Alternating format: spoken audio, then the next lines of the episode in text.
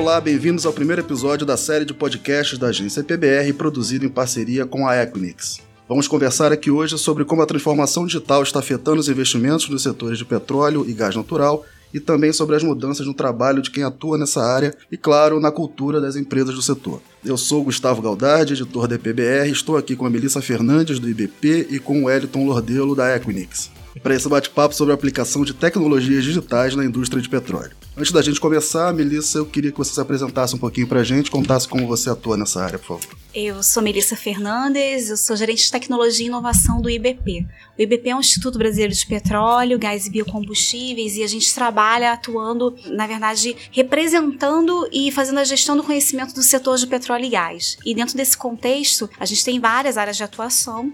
Uma delas é tecnologia e inovação, e daí entra o meu trabalho. Eu gerencio quatro comissões técnicas dentro do IBP, uma comissão de instrumentação e automação, uma de tecnologia e inovação, outra de indústria 4.0, que tem tudo a ver com o que a gente vai discutir aqui, e a outra de tecnologia da informação. E aqui a gente tem, na verdade, diversos atores do setor de petróleo e gás, tanto as empresas que fazem exploração e produção, quanto as empresas da cadeia de serviços e fornecedores, e a gente discute aqui diversos assuntos, não só regulatórios, mas também tecnológicos, né, como é essencialmente a minha área. Como desenrolar disso, a gente faz uma série de publicações, eventos e cursos também para ter uma forma de ultrapassar as barreiras aqui do IBP. A gente quer, na verdade, que todos os assuntos que são discutidos aqui referentes ao setor cheguem à sociedade de uma forma geral e a gente transforma dessa maneira o conhecimento gerado aqui no IBP. Bacana. E o Wellington, por favor, explica pra gente como é que é a sua atuação lá na Equinix. Maravilha. Bom, Wellington Lordelo, gerente de Solution Marketing da Equinix aqui para o Brasil.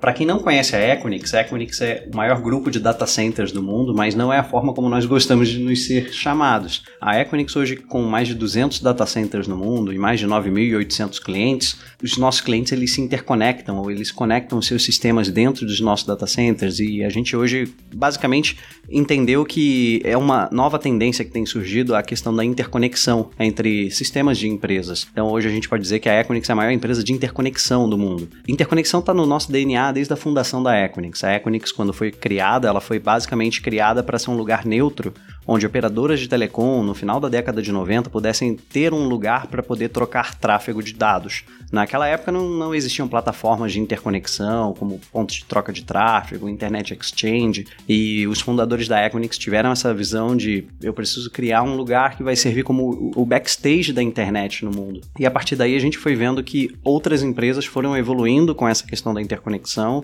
Primeiro marco muito importante foi para o mercado financeiro, quando basicamente ah, todo aquele modelo que era feito de forma manual, imagina os analistas com cinco linhas telefônicas na cabeça negociando compra e venda de ações, foi transacionado para um modelo totalmente eletrônico. A partir dali a gente percebeu que a interconexão era um player fundamental na camada de infraestrutura vital para poder fortalecer exatamente o movimento. E a partir daí a gente foi vendo que movimentos de cloud, conteúdo e agora as empresas nessa etapa de transformação digital, elas olham para a interconexão como principal ponto de infraestrutura que vai capacitar que elas tenham escalabilidade para apoiar as áreas de negócio. Para conduzir essa conversa aqui, eu estou com o editor-chefe da agência PBR, o Felipe Maciel. Tudo bem, Maciel?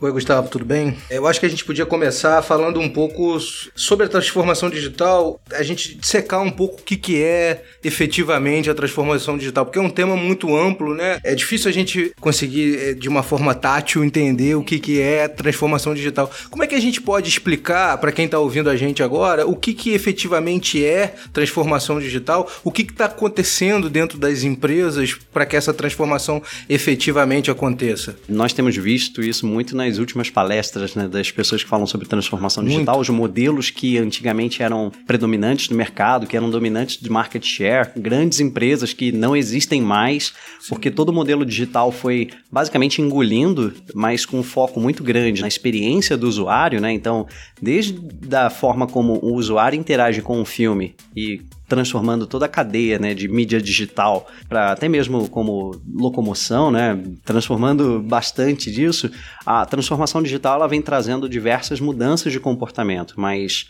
ela é muito pautada em cima do uso da tecnologia com base na experiência do usuário, é sempre voltada para melhorar ao máximo a experiência do usuário final com a empresa ou do usuário final com outro usuário final e a sua comunidade em si.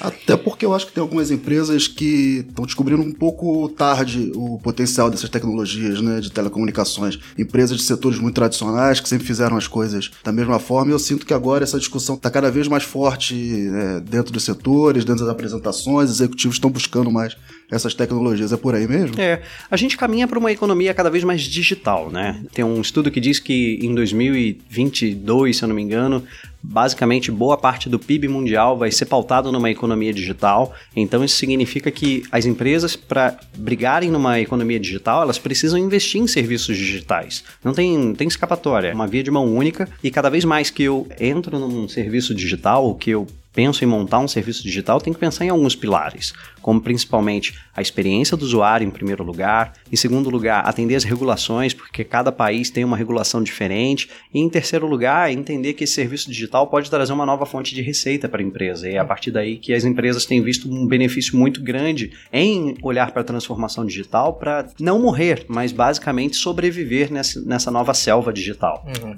Melissa, a gente sabe que a, indústria do petróleo é uma indústria por si só conservadora. É uhum. difícil, até pela quantidade de, de dinheiro que movimenta e pelos impactos que pode causar, é uma indústria sempre conservadora uhum. nas suas decisões. Mas, ao mesmo tempo, a gente tem a, pers a perspectiva, como o próprio Elton está tá falando agora, de que essa mudança da, da, digitalização é uma mudança do nosso cotidiano, do nosso dia a dia, né? Como é que as empresas da indústria de óleo e gás hoje estão caminhando nesse, nesse movimento? Você que acompanha isso uhum. de perto, isso está muito forte dentro das, das empresas? É, essa questão, como você mesmo falou, né? É uma coisa meio ambígua. Quer dizer, ao mesmo tempo que a gente tem um setor que é realmente muito conservador, quando a gente vai falar de fazer um investimento, porque a gente está falando de casas de bilhões, bilhões trilhões de reais, é. né? Um projeto. Por outro lado, ela é essencialmente uma empresa bastante tecnológica. Quando a gente fala que na década de 90 a gente falava de sísmica 3D, 4D, eu acho que o setor de petróleo e gás ele tem um certo vanguardismo, sim, em tecnologia. E eu acho que, o, na verdade, assim, acho que o diferencial da questão da transformação digital, tem um estudo da Gartner que eles falam bastante disso, isso é questão de que a tecnologia, na verdade, ela vai evoluindo.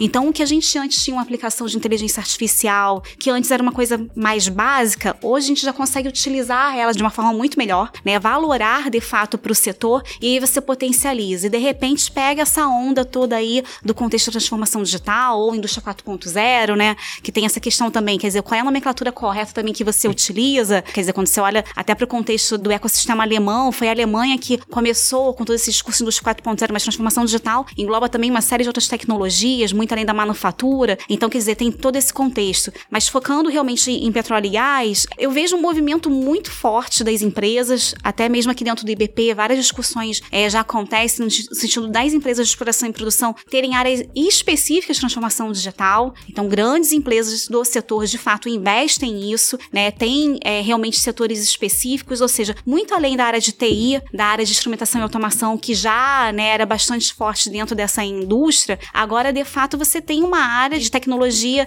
da transformação digital atuando nesse contexto. E passando principalmente também, que é uma coisa que a gente vem discutindo, que é a questão da incorporação da cultura digital. Porque você usar só a tecnologia por si só, e aí? Né? Mas o quanto que essa tecnologia está de fato impactando no seu negócio ou tem um potencial? E como você consegue sensibilizar, na verdade, as pessoas que estão ali trabalhando numa área que sempre teve acostumada olha, não, eu sempre trabalhei com isso aqui. Ponto. Não, você pode utilizar agora aqui uma tecnologia com inteligência artificial, você ter um digital twin que vai te ajudar a ter o diagnóstico melhor do, da, da, falha do seu equipamento. Como você consegue transformar a mente de uma pessoa uhum. que até hoje sempre trabalhou assim e sempre deu certo, né? Aquela velha história, time que tá, tá é. ganhando, não vou mexer. Que isso pode trazer ganhos. Então, quer dizer, existe também, muito além da questão da incorporação da tecnologia, do custo que dá e de você identificar o quanto que isso valora para você, é também a questão do, da cultura, né? Mas você não acha que a cultura, é, como a gente hoje já tem essa cultura digital cada vez mais no nosso dia a dia, né? Uhum. Porque todo mundo tem aplicativo para pegar o Sim. táxi, todo mundo tem aplicativo para pedir comida em uhum. casa, né? E, e isso facilita para as empresas também, não? Mas é curioso, porque assim, uma vez até eu assisti uma palestra, se não me engano, foi a própria Cristina Palmaca da SAP também que, que mencionou isso. O brasileiro tem muito essa da, da tecnologia para o entretenimento, né? Então a Sim. gente é, é craque em aplicativos, a gente é, né? Então, redes sociais sociais, é pedir uma comida comida, pedir, mas quando isso se reverte de fato para você modificar, uhum. né, a sua o seu trabalho, existe é. uma certa resistência ainda. Uhum. Que acho que eu, também é, é, muito da questão de como a empresa vai trabalhar isso. Não é difícil, acredito, de, né, ainda mais para essa geração que tá chegando agora, uhum. a galera já nasce já praticamente com um telefone na mão, né? Então, talvez não é, tenha tanta dificuldade. Sim. Mas eu acho que o pessoal que tá ouvindo a gente, que já passou por uma experiência numa empresa de, da troca de um software de gerenciamento de um projeto, gerenciamento de pessoas, sabe como às vezes tem uma resistência quase que natural, quase que intrínseca dos é. processos dessas empresas para você implementar tecnologias novas. E quando a gente está uhum. falando de transformação digital em indústria 4.0 no setor de petróleo e gás, a gente não está falando necessariamente de mudar um processo como esse, mas uhum. de uma cultura mais ampla. Exatamente. E, e, e como é que isso está se materializando né, dentro das empresas? Eu acho que quando a gente fala sobre esse ponto, principalmente para as empresas mais tradicionais, mesmo que adotem tecnologia, porque, novamente, adotar tecnologia por adotar tecnologia, ok, você pode ter um resultado, mas o que, que você vai fazer com aquele resultado? Toda a questão de gestão de risco e a gestão operacional das empresas que precisam sofrer esse impacto, e aí novamente tocando nesse ponto da questão da cultura, eu participei de um evento de tecnologia no ano passado e basicamente a, o, o, que os respondentes disseram que como o maior problema da sua empresa em implementar uma inovação era uma, um problema mais cultural do que tecnológico. Uhum. Então assim, até que ponto toda essa gestão de risco e operação que pode mudar drasticamente os meus resultados de negócio e podem mudar para melhor serão impactados por conta de um impedimento cultural, né? Uhum. Mas como é que a gente começa a vencer essa barreira dentro das empresas? É mostrando as soluções no dia a dia? É assim que o mercado está se posicionando? Eu posso falar pelo que, que eu tenho visto nas discussões aqui. Primeiro, para você poder convencer lá a alta gestão, diretoria, quando você mexe com o bolso, isso tudo abre portas de fato. Então, quando a própria Comissão de Indústria 4.0 que a gente tem aqui no IBP, o grande desafio é esse: é como você vai usar as tecnologias para você poder reduzir o custo. Né? Hoje em dia, ainda mais no setor de petróleo e gás que passou por uma crise recente, a gente tem uma nova realidade. E o que você quer, na verdade, trazer e agregar para o setor é quais são as novas formas que você tem que você pode reduzir seus custos. É, e é óbvio que aí redução de custo e, consequentemente, você minimizar o impacto para a saúde do trabalhador, né? Porque isso também impacta no custo. É como você tem mais eficiência, como você, na verdade, consegue melhorar os seus processos. Então, eu acho que vai, vai muito dentro desse sentido, né? Você consegue sensibilizar primeiro a sua diretoria, a alta gestão, de que a importância e do quanto, na verdade, você implementando uma tecnologia dessas, você tem ganhos de eficiência, de custo, de saúde né, dos operadores, né? E tudo de né, segurança operacional de fato mas também a própria equipe que está abaixo, mostrando também quanto que isso pode proporcionar para eles de qualidade de vida, de melhorar os próprios resultados que ele precisa gerar, ou que também, na verdade, vai facilitar a vida dele. Então, quer dizer, quando você tem um software, um, ou seja lá, um equipamento que esteja integrado por IoT, por exemplo, e que esses equipamentos se comunicam e que você consegue, na verdade, identificar onde que pode estar um possível problema, qualquer coisa, isso poupa bastante tempo e parece que não é qualidade de vida. E aí acaba que gera realmente um, um grande círculo que vai impactando de fato e, e, aos poucos você vai sensibilizando. Eu acho que você tem que também mostrar para as pessoas que de fato vão trabalhar com a tecnologia o quanto que isso vai dar de ganho para elas de qualidade de vida, de conseguir, na verdade, ter um trabalho mais eficiente, né, é, é, reduzindo o tempo dele que ele gastaria com uma atividade, já que, na verdade, boa parte dessas tecnologias elas vão suprir trabalhos mais operacionais, aquelas coisas mais rotineiras, né, que são chatas de você cumprir, a tecnologia, a inteligência artificial vai poder te poupar disso, por exemplo. Então, é, é, acho que demonstrando isso é um caminho. Teve um exemplo de um banco aqui do Brasil que tentou inventar uma pulseira para substituir cartão de crédito, uhum. mas espera aí, a gente está exatamente na era dos smartwatches. Uhum. Então, por que não criar uma integração com a plataforma do, dos criadores uhum. dos smartwatches e aproveitar todo esse Muito ecossistema, né? Uhum. E até nós estávamos comentando no, no, nos bastidores do, do podcast, é que deixa-se de haver uma concorrência muito grande, uma competição e passa a haver mais um competition, né? uma competição das empresas. Uma das empresas vão precisar de serviços das outras empresas e novamente a interconexão ela acaba se dando aqui de uma forma muito mais clara. É óbvio que assim, hoje acho que uma barreira totalmente tecnológica que qualquer empresa deve estar enfrentando hoje deve estar muito mais voltada à parte de uma limitada experiência do usuário, também com muita parte de tecnologia que foi construída em data centers próprios, os dados estão isolados, ou seja, eles não estão dispersos ou espalhados ou de uma forma que ele possa ser integrável com outros sistemas. Até por conta de questão de regulação, até mesmo por uma criação muito rígida de processos e normas de segurança, todos os sistemas de TI hoje estão isolados, basicamente. Então, como que eu posso interoperar com outras empresas e acabar criando um, um novo ponto de troca de dados? E também é toda essa questão de segurança e amarrar o meu sistema de TI no meu próprio data center, isso trouxe uma, uma expansão que, se eu precisar expandir algum tipo de tecnologia ou se eu precisar expandir algum tipo de carga de trabalho, isso vai levar um tempo para que eu possa entrar em produção. E hoje, na era digital, minha área de negócio está demandando uma coisa, eu preciso entregar esse tipo de recurso ou a infraestrutura necessária para suportar a área de negócio em questões de cinco minutos. A gente fala hoje na era do clique, de dois cliques, passei o cartão de crédito e está funcionando. Não tem que esperar duas semanas, homologação do time de não sei da onde, de qual país. Ok, que a colaboração global ainda exista uhum. e vai continuar existindo, mas as expansões dos serviços elas precisam ser cada vez mais rápidas. E óbvio, cada vez mais que eu troco dados com outras empresas, gero mais dados, esses dados eles têm uma riqueza absurdamente muito grande grande. Então, assim, é, eu preciso analisar esse dado para que ele me gere insights para uma tomada de decisão mais próximo do tempo real. Porque se eu deixo para tomar uma, uma ação com base num insight que foi gerado de uma análise de Big Data, por exemplo, opa, passei o tempo, já perdi o valor que aquela informação poderia ter dado para mim. É como se servisse um café uhum. e eu só resolvesse tomar esse café uma hora depois. Mas você, vai você ter o sabor um, um tema que é interessante, que é a questão dos dados e o volume dos dados, que cada dia aumenta mais, né? A gente, a gente, cada vez tem mais informação, mais dados, quer dizer, informação não, mais dados, né? A gente sim. tem que transformar isso em o dado informação, né? é relevante, é, sim. É, e a tendência é que aumente cada vez mais o volume de dados disponíveis. Quais são as tendências e como é que vocês enxergam esse desafio aí de tra trabalhar cada vez mais com dados, tendo que fazer interconexão e às vezes é, entre países e, e, não só entre empresas, né, mas uhum. entre países, Sim, né? exatamente. Bom, em 2017 a Equinix criou um relatório chamado Global Interconnection Index. Esse relatório ele teve uma na sua gênese assim, no seu DNA, ele teve como característica estudar o crescimento dos movimentos de interconexão entre regiões, entre setores da indústria em diferentes mercados, basicamente. E em 2018, o, a última versão que nós temos, o volume 2, foi a evolução desse estudo. E basicamente assim, tem um corte para a América Latina e um corte exatamente para o setor de energia, óleo e gás. O ponto interessante que me chamou a atenção foi que de todas as verticais, o setor de óleo e gás é o que mais vai crescer a velocidade de interconexão, proporcionalmente falando. Digamos que em 2017, um valor estimado de total de troca de dados entre empresas estava na casa de 2 terabits por segundo.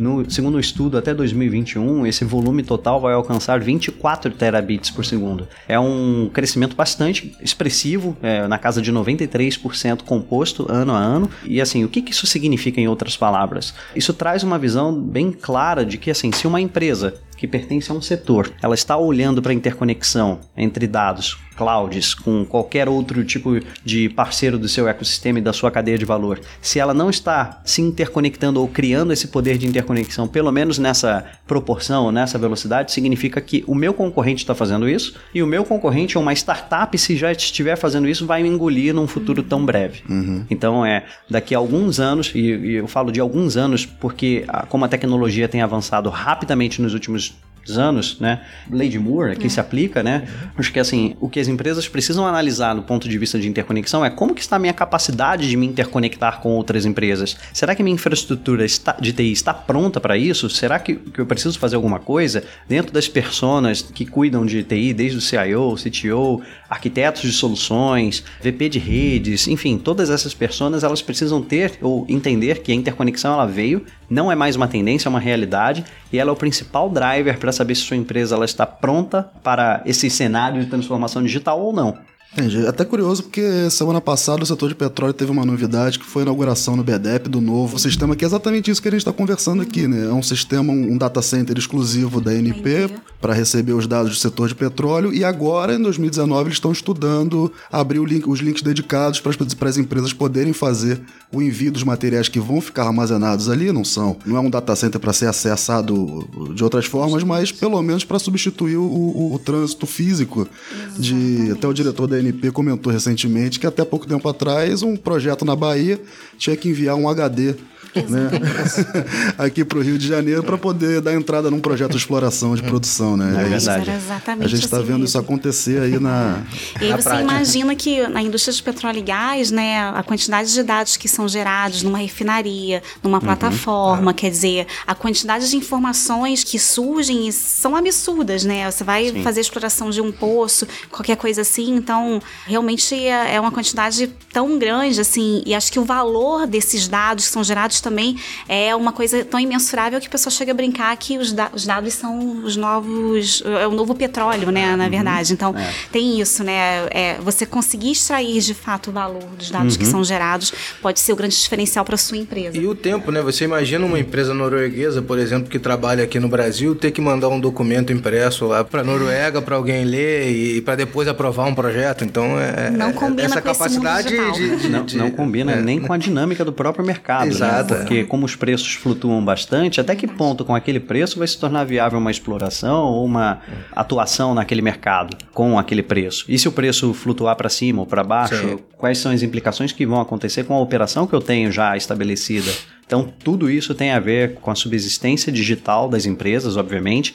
A era digital vai dar essa visibilidade para as empresas. As empresas que investirem nesses, elas obviamente vão exercer uma vantagem competitiva muito grande. Mas quando a gente fala de interconexão de sistemas, de fato acontecendo numa outra camada de redes, a gente está falando de uma troca de dados fora da internet. Porque a internet, sim, ela teve uma evolução muito boa, ajudou bastante a gente, mas ela hoje não é um ambiente seguro, não é um ambiente que, por muitas das vezes, é o, o meio mais confiável para se enviar grandes cargas de trabalho. Mas quando você estabelece uma conexão privada com outra empresa, e aí que está o grande pulo do gato, né? Quando eu estou no mesmo lugar ou tenho parte da minha infraestrutura de TI do lado de uma outra empresa que também tem a parte do, do, do seu ambiente de TI e a partir dali a gente estabelece uma conexão como, como fibra ótica basicamente entre as duas empresas, entre os dois sistemas, o céu é o limite para a troca de dados. Então eu posso, ao invés de mandar um HD, basicamente, eu posso simplesmente criar uma rede privada com aquela outra empresa e mandar o volume de dados que eu quiser mandar para aquela empresa. E isso já é uma tendência. Vocês notam isso crescendo também? Exatamente, esse é, o, esse é o ponto do Global Interconnection Index. É, é esse tipo de interconexão que a gente tem estudado.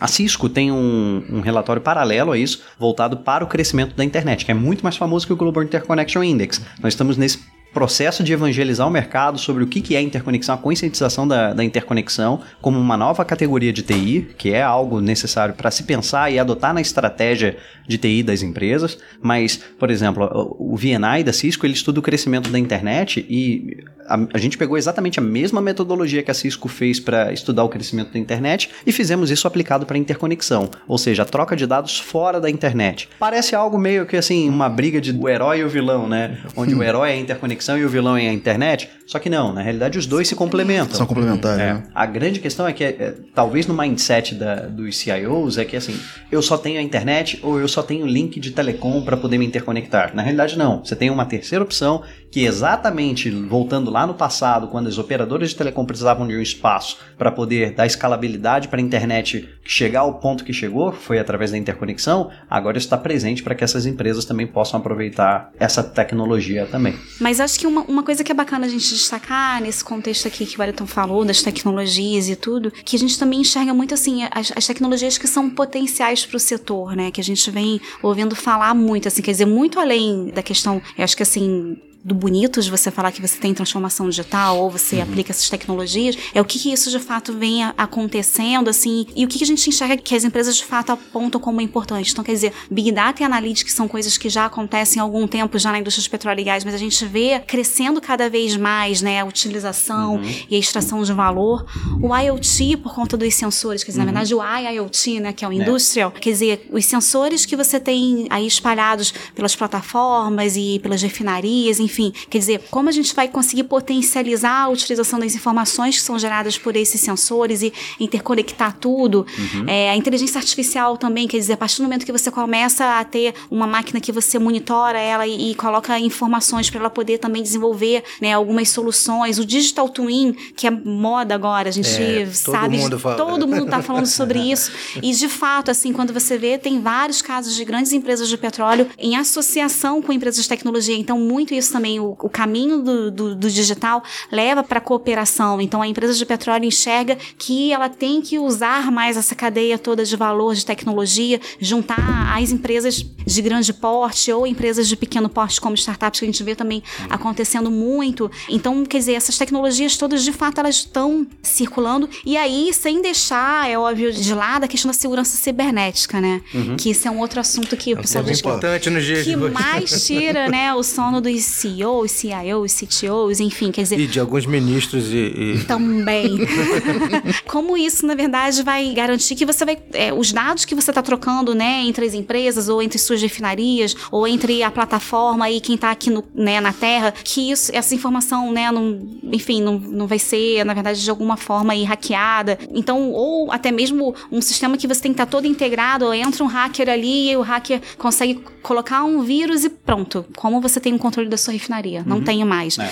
Então, quer dizer, a questão da, da, da, segurança cibernética também, nesse contexto todo, de tanta tecnologia que a gente está inserindo, Como o Elton não pode falou agora há pouco, né? A internet não é um, um ambiente seguro, Exato. né? Exatamente. Não, não, tá, aliás, está longe de ser. Segurança é uma questão muito importante para quem trabalha com esse tipo de dados. É. Tanto que os sistemas mais sensíveis das empresas eles não têm acesso ou contato nenhum com o mundo externo da internet. Exatamente. Então eles são totalmente isolados, mas a riqueza está exatamente nesse dado. Então, como que eu vou poder trocar esse dado com alguma outra empresa sem expor esse meu dado, sem expor a essas ameaças como cibersegurança, por exemplo. E cada vez mais que as empresas investem em negócios digitais, opa, cyberataques vão ficar no radar exatamente é, para tentar matar. Essa, ali, né? essa é uma realidade que a gente vai exatamente. ter que conviver. Não adianta fingir que não, não existe, né? Ela, é. ela, vai acontecer. Né? Uhum. O mundo se transformou e junto com ele vem as transformações boas e, e ruins também, né? É o ônus e o bônus, é. né? Tem sempre os dois em conjunto, né? E eu acho que um, um, uma outra tecnologia também super importante é o 5G. Uhum. Eu vivo conversando com o Ayrton falando de 5G, 5G, e outro dia eu até falei com ele, eu li outro dia que o Trump disse que 5G é que nada, agora a gente já tem que pensar em 6G, mas que essas, a, o 5G vai viabilizar a IoT e todas essas tecnologias. Então, qual é a importância também de você ter, de uhum. fato, a implementação do 5G para também poder viabilizar tudo isso, né? E é óbvio também a questão do armazenamento, uhum. né? O armazenamento na nuvem, que é o caminho aí, você vê o próprio trabalho da ANP, enfim, direcionando para isso. Sim. Quer dizer, é, a quantidade de dados que são gerados são tão grandes que não tem sentido mais eu ficar guardando ter vários HDs. Então, como é que uhum. eu né, consigo é. também viabilizar tudo isso? Então, é isso que a gente vê é, sendo muito discutido quando a gente fala do mundo da transformação digital no setor de petróleo sim, e gás. Sim, exato. E um ponto interessante do Index é que as empresas elas vão ter uma, um, um, momento de adoção de cloud muito agressivo nos próximos anos. Para a América Latina em específico e todos os setores, mas o mais expressivo também é o setor de energia e óleo e gás, a gente fala de um crescimento anual de interconexão com provedores de cloud na casa de 109% ao ano. É um crescimento absurdamente grande. Ou seja, como eu interajo hoje com um provedor de cloud, a gente já não vive mais num cenário que eu uso apenas um provedor de cloud. Eu vivo num cenário que eu utilizo parte de serviços na AWS, outra parte de serviços no Azure, outra parte de serviços no Google Cloud, outra parte de serviços no Oracle Cloud. Todos esses movimentos, eles, hoje a gente chama de um movimento que nós batizamos de Hybrid Multi-Cloud, porque eu tenho que combinar o meu sistema atual, físico, meu data center atual, com os serviços desses outros provedores de cloud também. E, novamente, como que aquele dado que é o mais sensível possível, que em nenhuma hipótese meu time de segurança deixaria, ousaria pensar que esse dado poderia ser processado num HPC na nuvem, uhum. por exemplo, que poderia me reduzir bastante custo, é, mas como que eu posso fazer um caminho totalmente dedicado e direto para essas clouds também, sem passar pela internet? E aí, novamente, a Equinix entra aqui para poder ajudar essas empresas. Bacana. Tem mais algum ponto, Wellington, que você gostaria de colocar, de repente, para a gente levantar aqui a discussão? Acho que convidar o pessoal para baixar o Global Interconnection Index na página principal da Equinix e não precisa fazer cadastro, ele está disponível exatamente para clicar um botão de download e automaticamente vai fazer um download, vai vir um PDF com algumas 20 e poucas páginas. Minha sugestão, foque bastante nas primeiras páginas, depois corra para o setor da América Latina, para a seção da América Latina que fica na página 19. Dê uma olhada em quais setores que você se encaixa lá e analisa o teu setor, basicamente para ver o quanto que está crescendo do ponto de vista de interconexão. Você vai se assustar com alguns outros setores, como conteúdo mídias digitais que está crescendo pra caramba no nosso mercado. E é o setor que mais vai crescer. Mas, obviamente, assim, proporcionalmente, o setor de óleo e gás é o que mais cresce fazer um spoiler para vocês, final de setembro, início de outubro, a Equinix vai lançar o volume 3 do Global Interconnection Index, então vai estender em mais um ano, vai até 2022 as projeções. Tem bastante novidade lá e tem uma receita de bolo que vai ter no Global Interconnection Index sobre exatamente o que, que as empresas precisam fazer para adaptar a, a existente infraestrutura de TI com um novo modelo exigido de interconexão para o futuro. Beleza, mais alguma coisa? O IBP também tem algumas informações de tecnologia e inovação dentro do nosso próprio site, então também convido a galera, quem quiser acessar. A gente tem diversas discussões acontecendo tanto dentro das comissões quanto dos eventos. A gente tem o INGS Tech Week acontecendo agora final de agosto. Aí Normalmente sempre é nosso parceiro, tá sempre lá participando, fazendo uma palestra, enfim. Então eu acho que é uma oportunidade também de aprofundar alguns assuntos que foram discutidos aqui, mais voltados para o setor de petróleo e gás. E, e fora isso,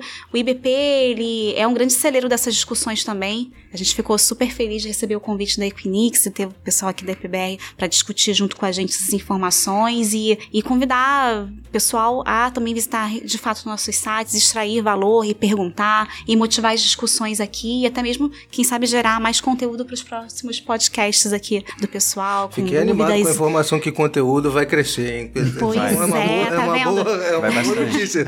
Não, é bom porque a gente vê assim, nossa, como dizem que a tecnologia vai tirar vários empregos aí, vários trabalhos, né? Aí, tá vendo? É, a gente. fiquei, fiquei animado né, com essa tem, tem, tem relatórios de empresas que falam que, inclusive, as empresas de petróleo e gás, elas não vão ser mais empresas de petróleo e gás, e sim empresas de tecnologia. Então, Sim. estão me salvos. Sim. né? Claro.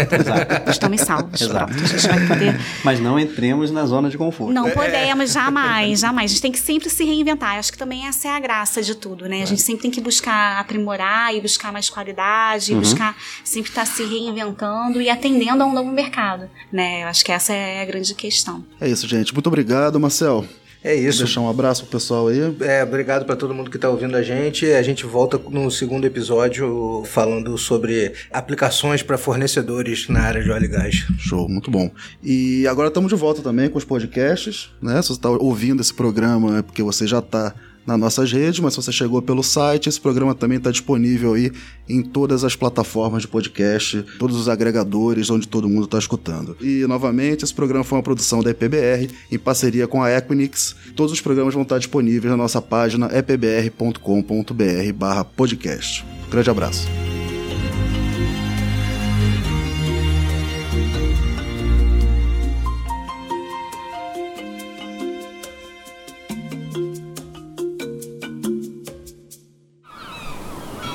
Este podcast foi editado pela Maremoto.